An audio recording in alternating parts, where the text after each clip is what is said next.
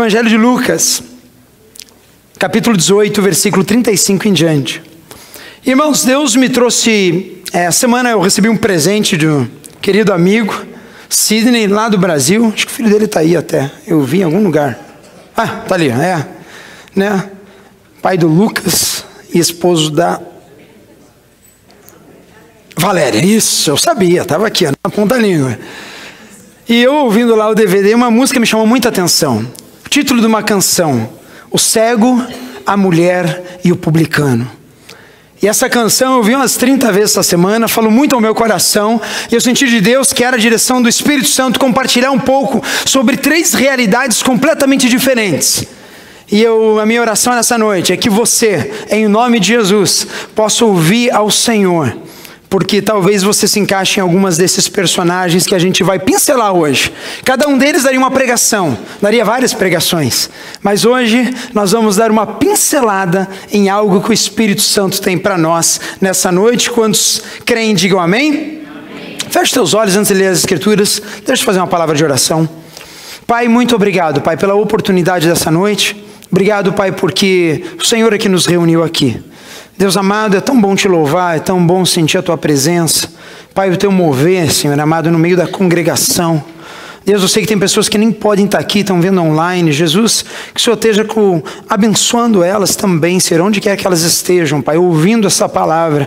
E que nessa hora, nesta casa, nesta sala, Senhor amado, o Teu Santo Espírito, Deus, possa atuar, trabalhar. E que Deus, nossa igreja, Pai, possa ser celeiro, Pai, de corações prontos a escutar a Tua voz.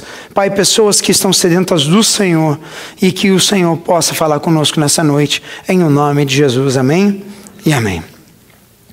Irmãos, primeiro trecho da Bíblia que eu queria ler com vocês hoje, Evangelho de Lucas, capítulo 18, versículo 35 em diante, fala assim: Ao aproximar-se Jesus de Jericó, um homem cego estava sentado à beira do caminho, pedindo esmola.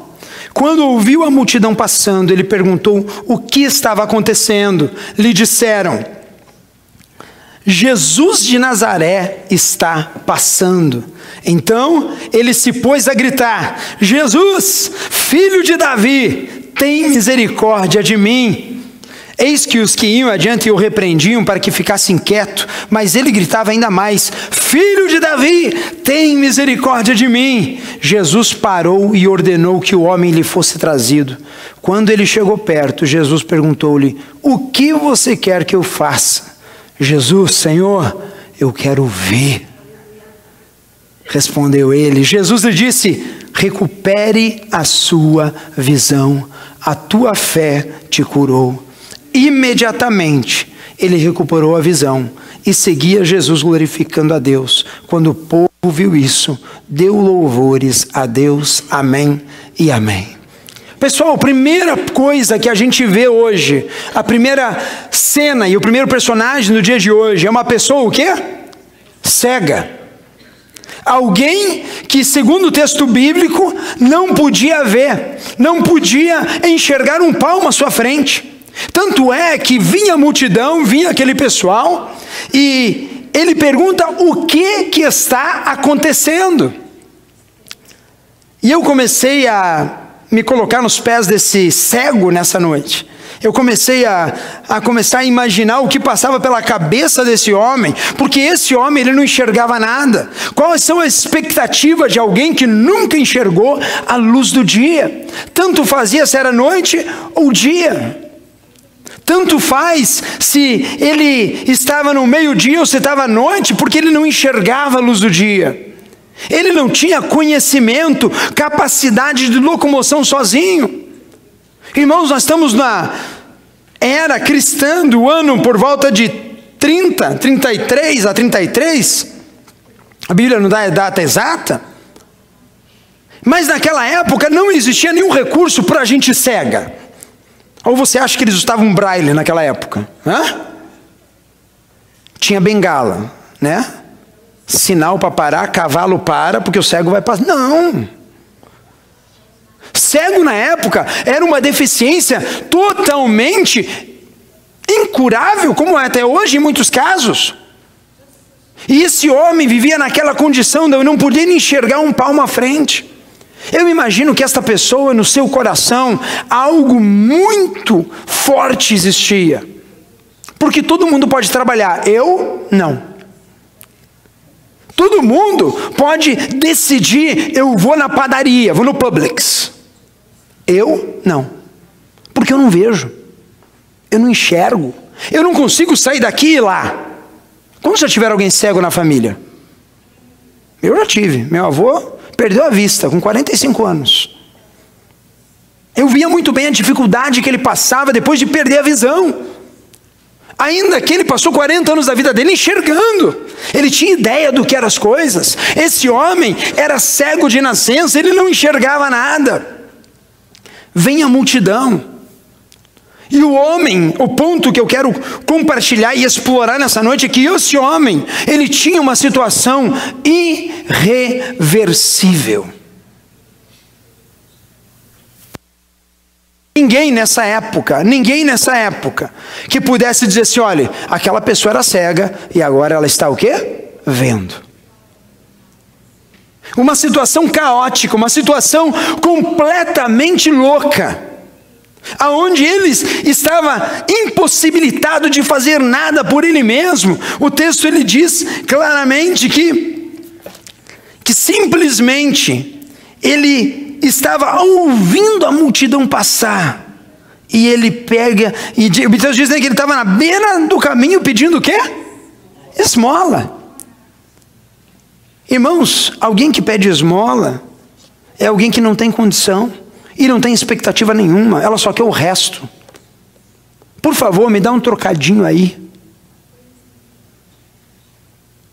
E as pessoas passavam, levam com um olhar de pena e tirava o que? Uma esmola e jogava. Porque tinham piedade, tinham pena. Muitas vezes nos dias de hoje a gente encontra pessoas que enxergam no mundo físico, mas no mundo espiritual estão completamente cegos estão à beira do caminho, esperando o um milagre acontecer, porque a situação dela, desde que ela se conhece por gente, é irreversível. Desde que ela nasceu, cresceu, ela é assim. Ela vive desse jeito. E para ela, ela vive numa condição onde ela acha que não tem jeito. O texto bíblico diz assim: que aquele homem, quando ouviu que Jesus estava passando, ele começa a fazer o quê? Quantos leram, digam amém. O que, que o texto bíblico diz? Começa o quê? Gritar, clamar. Ele começa, Jesus, filho de Davi, tem misericórdia de mim, tem compaixão de mim. E o primeiro quadro que eu quero que você enxergue nessa noite é que quando a gente está em situações a gente é totalmente condicionado a elas. E nesse caso ele era cego, vivia cego, não enxergava nada. Ele não tinha expectativa de mudança nenhuma. No impossível. No impossível. Eu vou trocar de microfone aqui. Usa esse aqui. No impossível, ele viu a possibilidade de mudança na vida dele. Eu não sei quais, quantas pessoas aqui têm impossíveis, situações aonde ele está que nem esse cego, cresceu assim, viveu assim, nunca deu certo, nunca vai dar. E eu estou aqui na igreja e eu acho que realmente o meu destino é viver com esse problema o resto da minha vida. Eu quero dizer uma coisa para você. O cego nos ensina uma coisa. Ele fala assim, ele começa a clamar a Deus. Ele começa a gritar ao Senhor. Ele começa a falar assim: Jesus, filho de Davi, o Senhor é o Senhor. Eu sei quem, em quem eu ouvi dizer que esse homem ele faz maravilhas, que esse homem faz milagres, ele muda as circunstâncias, e eu estou aqui pedindo esmola, numa situação caótica, eu preciso de algo diferente na minha vida. O texto diz que Jesus ouve, e Jesus faz o que? Manda chamar. Eu amo ao Senhor, porque Ele olha para a gente, para mim e para você, Ele fala assim: olha, bem no olho, aonde você nem tenta raid, a gente tenta raid das coisas, sabia? Quantos chegaram chorando aqui na igreja? Levanta a mão. Ninguém, né? Todo mundo chegou assim, né? Paz do Senhor, irmão. Mas no coração talvez tivesse uma choradeira só. Camuflado. Jesus, quando olha para a gente, ele não olha o nosso exterior, ele olha o interior. E não importa a circunstância caótica que você esteja talvez vivendo, saiba, Jesus, ele olha para mim para você, ele fala assim: vinde a mim. Todos os que estão cansados e oprimidos, e eu, Jesus, vos aliviarei. Aleluia. Não importa o problema.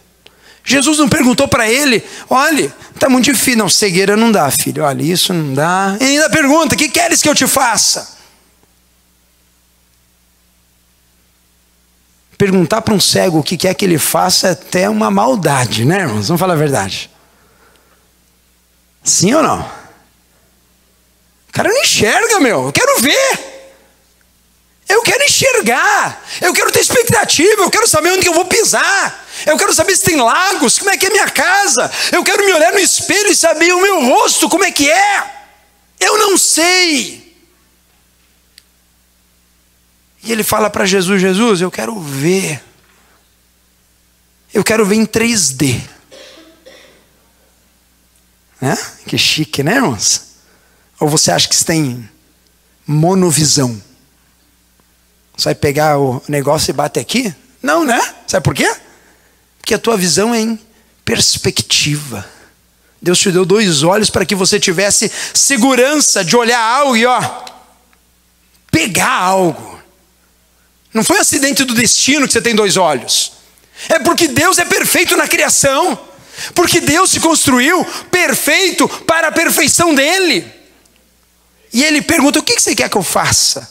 Não importa a circunstância, não importa a situação, não importa se você está vivendo a vida inteira numa situação onde você acha que não tem solução.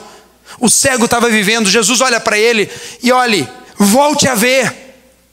E o texto bíblico diz que ele imediatamente voltou a enxergar. Amém e amém. Qual a tua situação hoje? Que para você talvez a vida inteira você tem carregado. A vida inteira você tem carregado talvez a dúvida, talvez o peso talvez a falta de perdão, talvez a falta de esperança, talvez a falta de expectativa. Talvez você saiu do Brasil e chegou aqui e falou: está vendo? Está acontecendo a mesma coisa aqui que acontecia no Brasil. Comigo não tem jeito. Comigo sempre foi assim. E não vai dar. Eu te digo em nome de Jesus: não há cegueira que Jesus não possa curar. E não há problema que Jesus não possa solucionar. Segunda personagem dessa noite, a mulher Pastor, que mulher é essa, pastor? Abra no Evangelho de Marcos, capítulo 5, versículo 24. Eu sou o bom pastor. O Senhor Jesus, ele te trouxe aqui nessa noite. Não foi para você participar de um evento social, não foi para você ter um tempo bacana porque você não tinha nada que fazer no domingo à noite. O Senhor, Espírito Santo de Deus, te trouxe aqui porque ele tem uma palavra para você hoje. E talvez você esteja olhando para esse cego e falei: Eu sou esse cego. Eu preciso do Senhor, eu preciso da cura, eu preciso da restauração. Mas talvez seja como essa mulher. Marcos capítulo 5, versículo 24. Que mulher é essa? Texto bíblico nos fala o seguinte, a partir do versículo 24, capítulo 5 do Evangelho de Marcos. E foi com ele, e seguiu uma grande o quê? As multidões seguiam ao mestre que o apertava, e certa mulher que havia 12 anos que tinha fluxo de sangue, e que havia padecido com muitos médicos e despendido tudo o que tinha, nada lhe aproveitando isso, antes indo a pior ouvindo falar de Jesus, veio por detrás, entre a multidão, e tocou nas suas vestes, aleluia, porque dizia: se tão somente tocar nas suas vestes, eu ficarei curada. E logo se lhe secou a fonte do seu sangue, e sentiu no seu corpo estar já curada daquele mal. E logo Jesus, conhecendo a virtude de si, que de si mesmo saíra, voltou-se para a multidão e disse: Quem tocou nas minhas vestes? E disse-lhe os seus discípulos: Vês que a multidão te aperta, e dizes: Quem me tocou? E ele olhava ao redor para ver o que fizera. Então a mulher, que sabia o que lhe tinha acontecido, temendo e tremendo, aproximou-se e prostrou-se diante dele e disse toda a verdade. E ele lhe disse: Filha, a tua fé te salvou. Vai em paz e ser curada de todo o teu mal. Quantos maridos temos aqui? Levanta a mão. Pergunta para os maridos agora. Quantos maridos gostam da TPM da mulher? Você acha a melhor fase do mês? Ninguém? Mulher, irmãos, sai do normal completamente, né? Essa mulher fazia 12 anos que ela estava com um problema de saúde. Fazia 12 anos que ela tinha um fluxo de sangue. Fazia 12 anos que o texto bíblico diz que ela tinha ido em tudo quanto é médico. Irmãos, o que me diz esse, essa figura, essa mulher com hemorragia, é que essa é uma mulher, depois de 12 anos, uma circunstância dessa, irmãos, ela estava totalmente debilitada, enfraquecida. Mulher, quando perde sangue, perde ferro, certo, doutor? Período constante a taxação de ferro dessa mulher devia estar zero, a mulher não conseguia nem andar direito. Porque não dava conta de tanto que perdia. Num contexto cultural e social dessa época, essa mulher era considerada como imunda. Essa uma mulher era uma mulher que não podia ter intimidade com seu marido. Essa era uma mulher que era colocada de lado. Por quê? Porque era o tempo, um ciclo de limpeza que não passava. E o texto diz que ela já tinha gasto tudo o que tinha. E qual a diferença dessa mulher para o cego?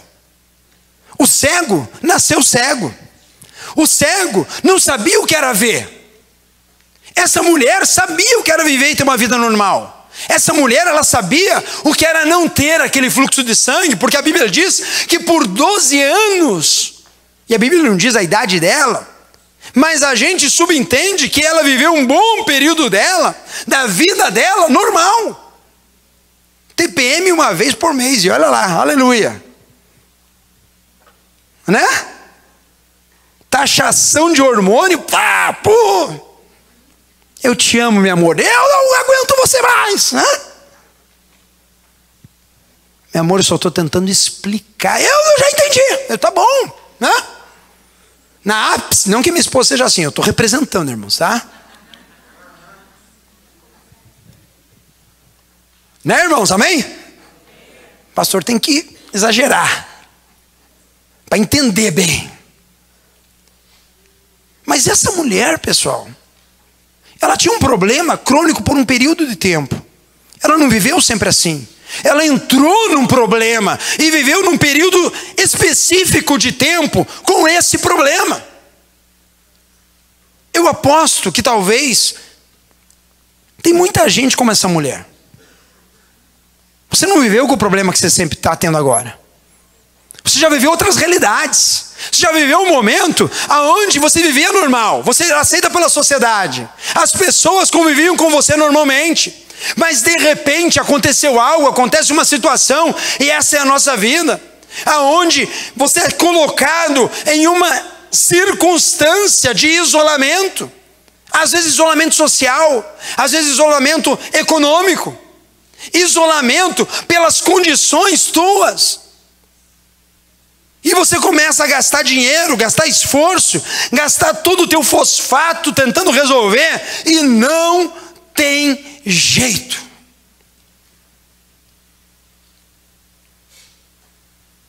Eu gosto desse texto porque tanto o cego como essa mulher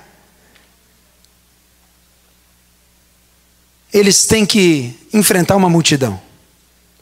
Jesus não está num tono branco sentado esperando os doentes e os perdidos virem até ele. Muito pelo contrário, há uma multidão ali empurrando para cá, empurrando para lá. Isso diz que havia movimento, havia uma situação que não era fácil chegar ao mestre. Eu não sei contar você, mas toda vez que eu vou fazer alguma coisa na obra de Deus, se quer participar de uma reunião, vir num culto, ir na reunião de oração, parece que a terra inteira se volta contra o meu propósito de ir na reunião de oração. É só comigo que acontece ou com alguém mais acontece isso? Meu Deus do céu. Mas chega a visita na hora que não é para chegar, o carro não pega. Parece um complô celestial para que eu não vá. Às vezes o meu próprio coração.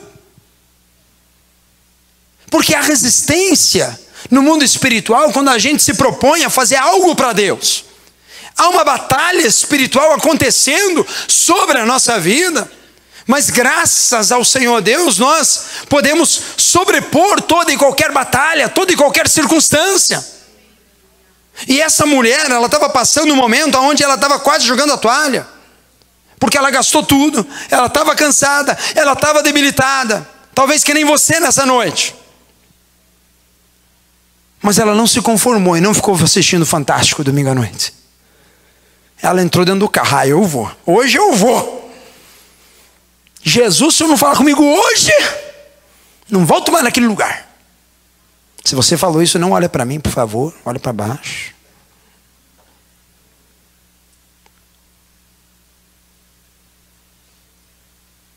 E você está aqui.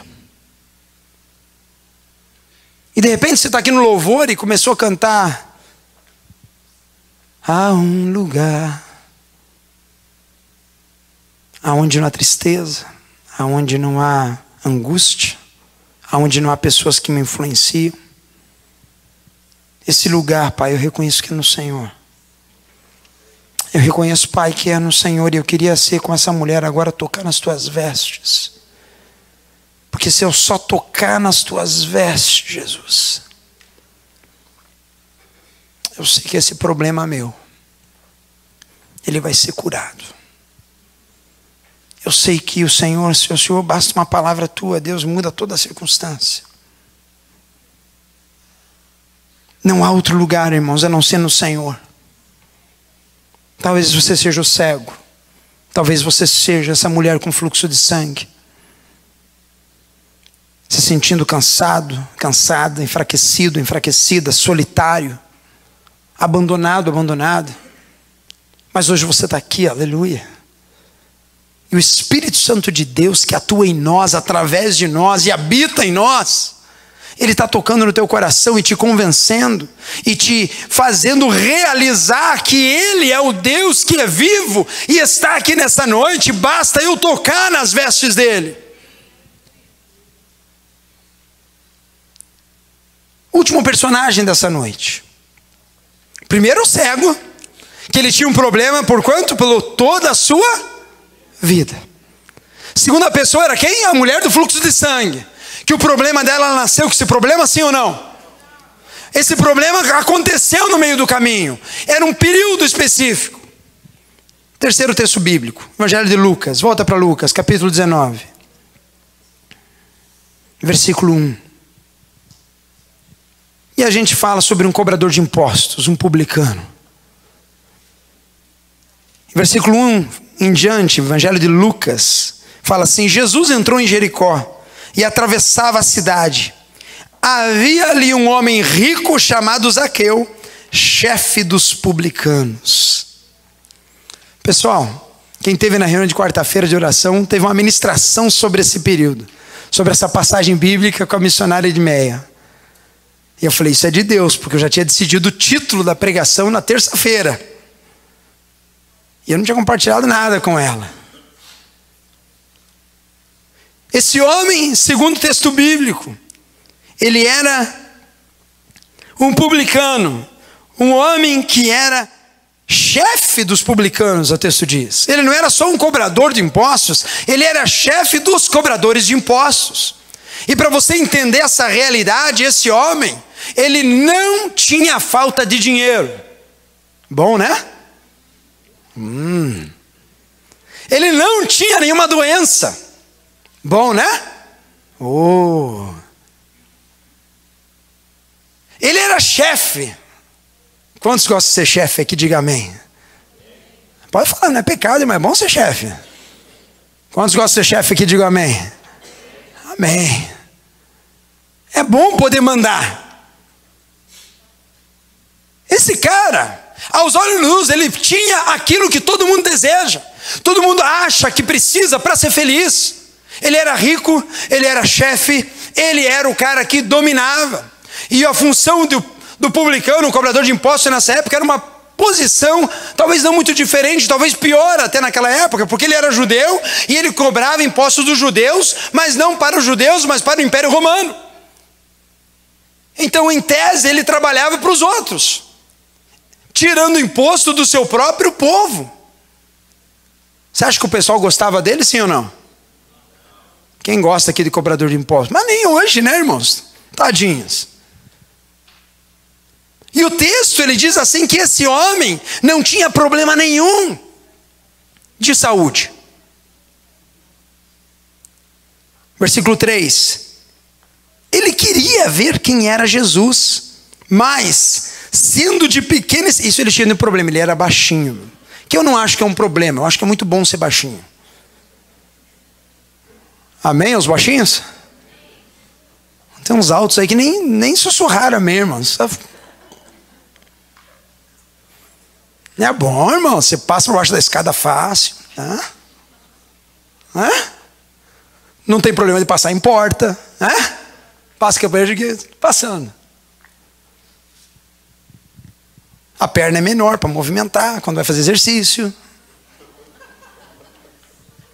Vantagens de um baixinho, eu sei que estou falando. Estou brincando. Mas é verdade. Bom, vamos lá. Esse cara ele era baixinho, ele queria ver Jesus. E a gente viu nos outros textos que Jesus ele não andava sozinho. Ele andava em volta do que? De uma multidão. Ele tem a brilhante ideia de subir numa árvore para poder ver Jesus. Ele tem a ideia genial de falar assim: olha, eu sou cobrador de imposto, eu não vou ficar no meio dessa galera toda, eu não vou ficar no meio da multidão, e eu não tenho altura para ver quem é esse Jesus. Porque a fama de Jesus se espalhava. E desse cara sobe numa árvore.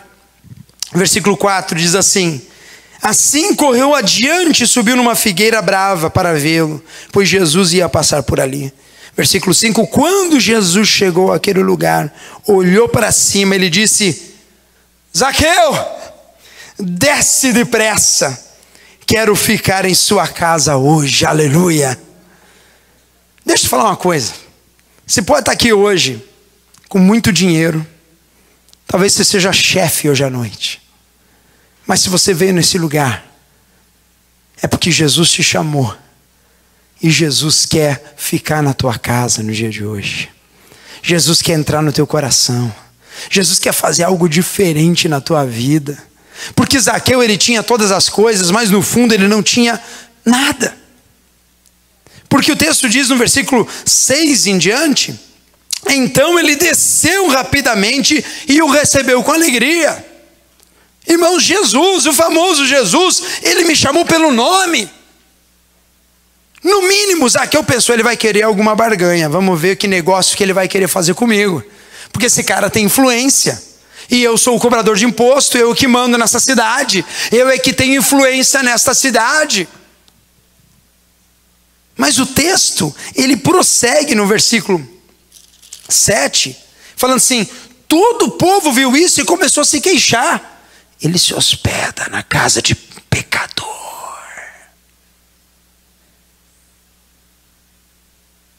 Você vê que esse negócio de fofoca não é de hoje.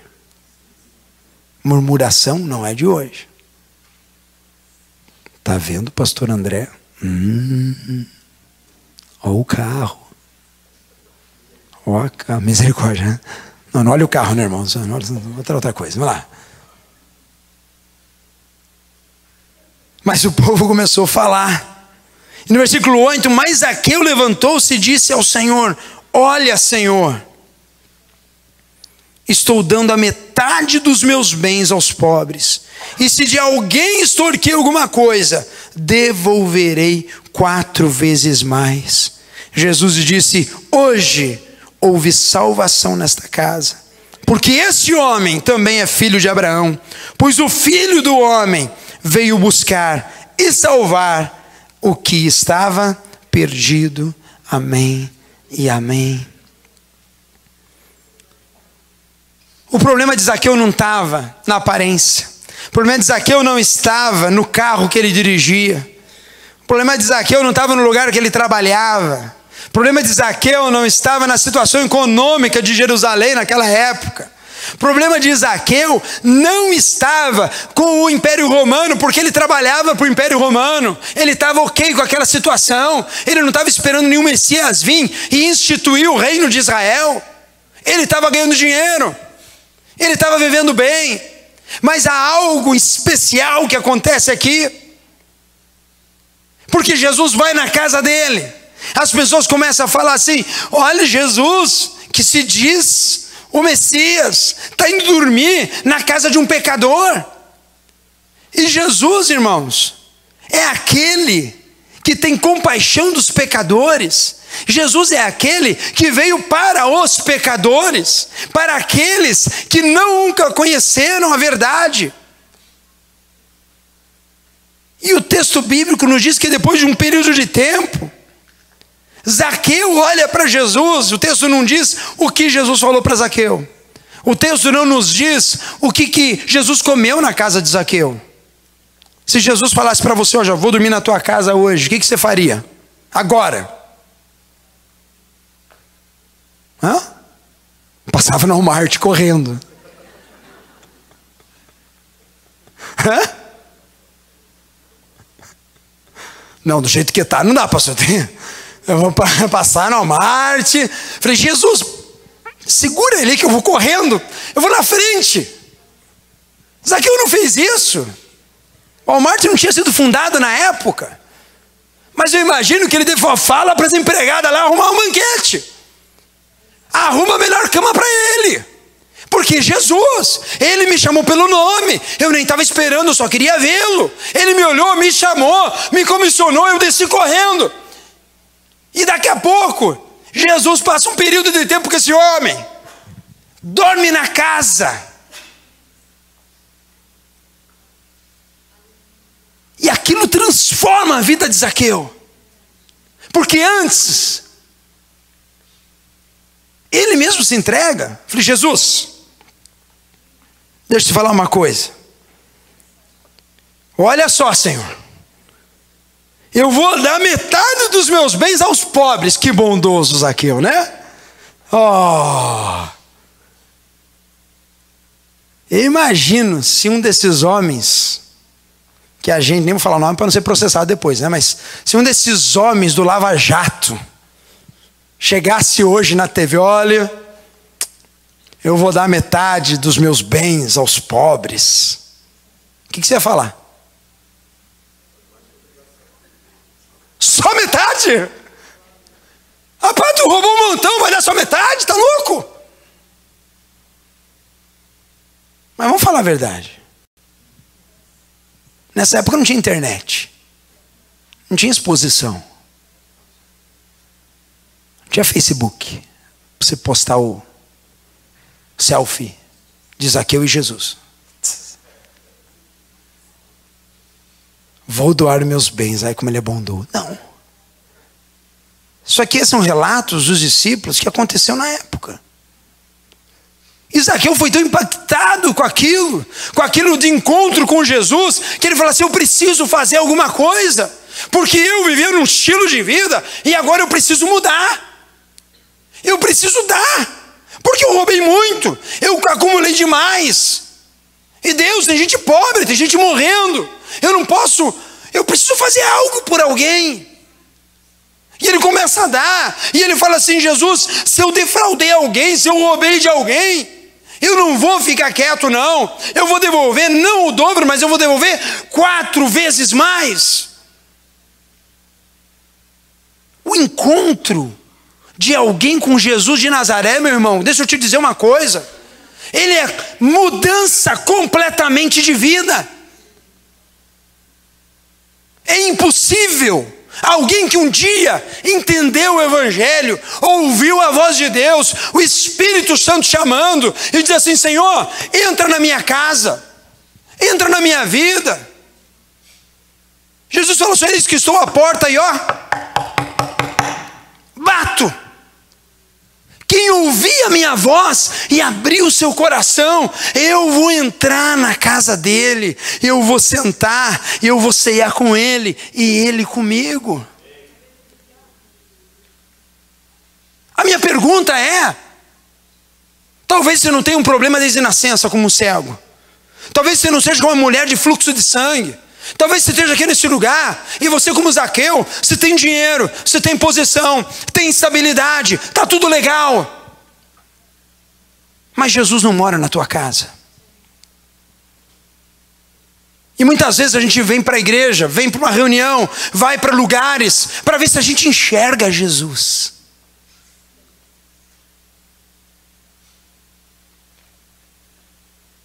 E se o irmão não cair, não gritar, não falar, não tirar roupa, bater na pedra, sei lá, fazer alguma coisa extravagante, ah, não, não vi nada. Lógico que você não viu nada. Porque o Espírito Santo de Deus é espírito. Ele trabalha no interior do homem, no fundo do coração. Estava com o irmão ontem conversando. Ele falou, pastor, estou numa dúvida. Ele falou, sério, irmão, qual é? Falei assim, porque assim, eu vida inteira eu fui católico, e depois a gente veio para cá, a gente começou né, a vir nas reuniões, e tem acontecido nos negócios meio estranho, porque eu, eu tenho aprendido a colocar minha, mão, minha vida na mão de Deus, e Deus tem movido de algumas formas, eu, eu sei que é Deus fazendo isso, impossível. Mas será que eu vou mudar de religião? Eu falei, irmão, pelo amor de Deus, esquece essa história. Quer se intitular católico, seja católico o resto da tua vida, meu irmão. Sabe qual é importante? Isso aqui, ó. Porque um dia que a gente encontra Jesus, a gente encontra a verdade da palavra, a gente abre o coração e o Espírito Santo entra na nossa vida, a gente faz que nem Zaqueu, a gente muda de vida. E não porque os problemas são todos solucionados, mas é que algo interior começa a mudar no nosso coração. E por mais que a situação esteja caótica ou esteja bem, eu estou bem porque o Espírito Santo de Deus habita em mim porque algo transforma o meu coração. O cego, a mulher ou o publicano? Quem é você nessa noite? Quem é você? Há necessidade de algo nessa noite? Para que você olhe, Jesus, filho de Davi, tem misericórdia de mim. Eu preciso do Senhor na minha vida, porque eu não aguento mais viver nesta cegueira. Ou você vive num problema que foi crônico, que aconteceu no meio do caminho, como a mulher de fluxo de sangue. E hoje você se sente excluído, hoje você se sente para fora, hoje você se sente como alguém que não há possibilidade de cura, não há possibilidade de arrumar o casamento, o relacionamento, a vida profissional, eu não sei. Mas eu digo uma coisa para você: se somente eu tocar nas vestes de Jesus, com os olhos da fé. Irmãos, algo no sobrenatural acontece na nossa vida. E talvez você seja como publicano. Que você está na casa do Santo Deus. Você está aqui na reunião dos santos. Isso que é uma escola, né? Nós somos a igreja. E Jesus ele fala assim: olha, onde dois ou três estiverem reunidos no meu nome, ali eu vou estar.